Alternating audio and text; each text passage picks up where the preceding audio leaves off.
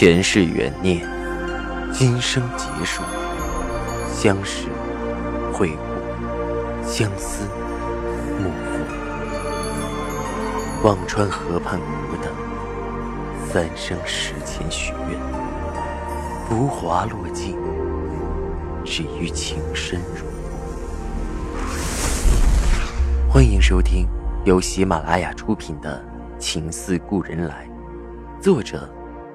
文安初心忆故人，蒋波，魅影，明月照经纶，木千林。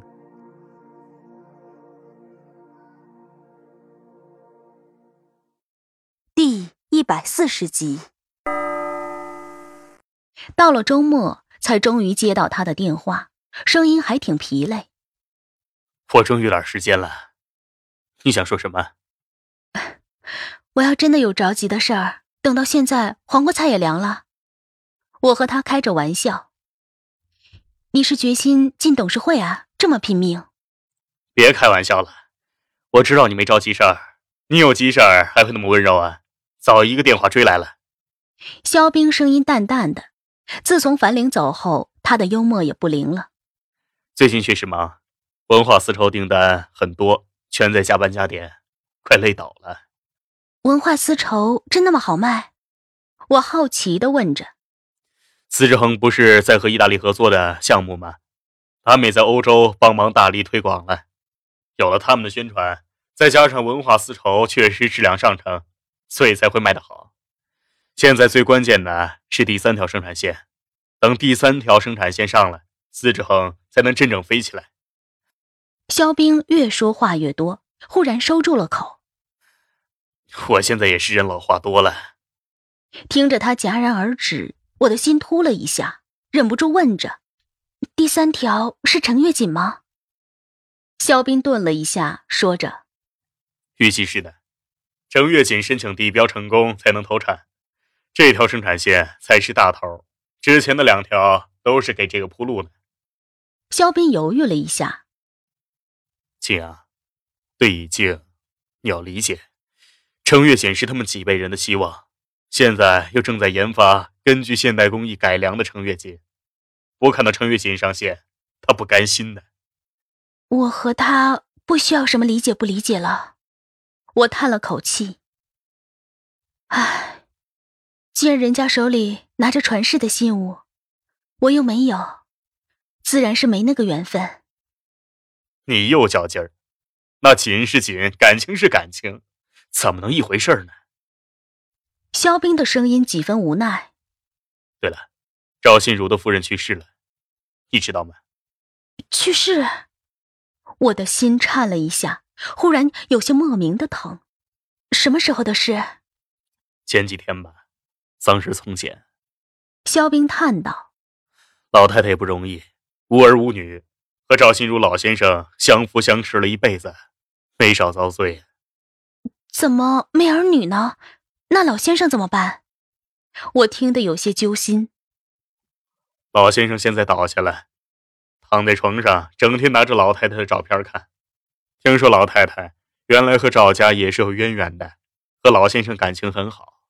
现在赵董公司整个没法管了，都是已经在处理，还有人时不时的使绊子。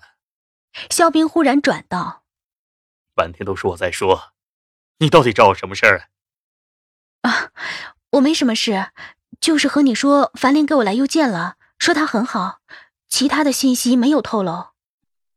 我回过神来说了主题，肖冰沉默了半晌，只说了句：“那就好。”我也不知怎么安慰他，又随口应了几句，挂了电话。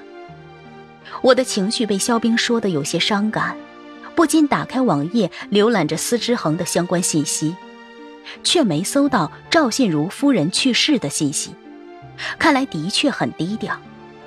却在无意浏览间发现有一条相关的报道，大致是讲赵信如夫人去世后，其名下代管的股权不知将花落谁家。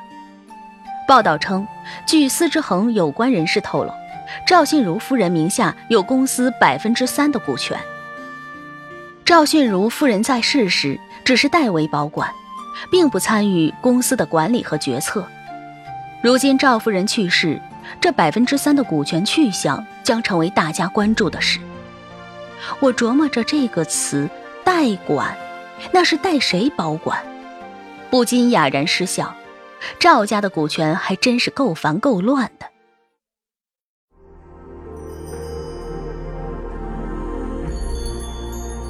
您正在收听的是喜马拉雅出品的长篇穿越小说《情似故人来》。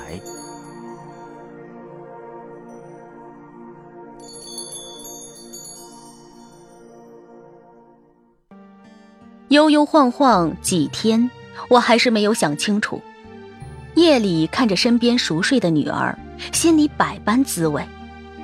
女儿一天天大了，真的不知道怎样的生活才能让他健康快乐。正在纠结着，忽然手机震动了，是赵以静的电话。已经夜里十一点，也许是有急事。我忙着拿手机走到外间客厅去接。静。赵以静的声音疲惫而倦怠，没有休息吧？还好吗？很好。我抑制着心扑通跳，犹豫了半天，还是接着说道：“我知道你很累，节哀。”他顿了一下，瑟瑟的声音有了些许暖意。你都知道了。嗯，我应着。你找我有事吗？电话那头很久没有声音，我还以为是信号不好断了线，忙拿着手机跑到厨房，打开窗户四处找信号。喂，是没信号吗？不是。他沉声应着，突然他像下定决心似的说：“青阳，我最近要宣布婚期，但是只是宣布婚期，不是真的结婚。这次我不想让你从别人嘴里听到。”歪曲了我的本意，这么做自然是有用意的。现在是关键时期，必须如此。你要理解我，十月底之前会有结果。沉默寡言的他，难得一口气说了这么多话，我的脑子空了，半晌才游离的回了一句：“那，你就宣布吧。”说完挂了电话，心里沉甸甸的。这就是有钱人的婚姻，随时都是一场作秀或者一场阴谋，还一个戏码重复上演，有意思吗？这次赵以静终于提前通知了我，我不至于从别人口里听到而震惊落魄，可我的心依然沉沉。就算是别有目的，就算是谋划策略，可听到自己爱的人和别人的婚讯。心被砸到懵，然后一点点的苏醒，都是割裂的痛。我想听到关于他的一切消息，却也害怕听到关于他的消息，我怕承受不来。公司的单子最近也繁忙，司之恒的两条生产线带来的威力，就是我们代理的司之恒渠道也随着水涨船高。张帆忙得不得了。北京和江苏两头来回做空中飞人，周一还在北京，周二就得跑回来联系厂家。小杨看见了张帆，哎一嗓子喊住了他：“张哥，我可被你害了！听了你的，把司之恒股票抛了，现在可好，人家又涨了。我老婆说少赚了一万，这两天逼着我睡沙发的。”张帆哈哈大笑道：“谁让你家庭地位那么骚？哎！”不过回家告诉你老婆，也许过两天还得感谢我。小杨的眼睛发亮了。张哥，你一直做司之恒的代理，是不是有什么庄家的内部消息？透露点给我呗，兄弟感谢你八辈祖宗。张帆捶了小杨一拳，笑着说道：“我没内部消息，这都得高层掌握内幕，我哪知道啊？”张帆顿了一下，说着：“不过也邪门，都这些日子了。”要是庄家对倒出货，也该到日子了，还这么长得坚挺，难道真的生意好成这样了？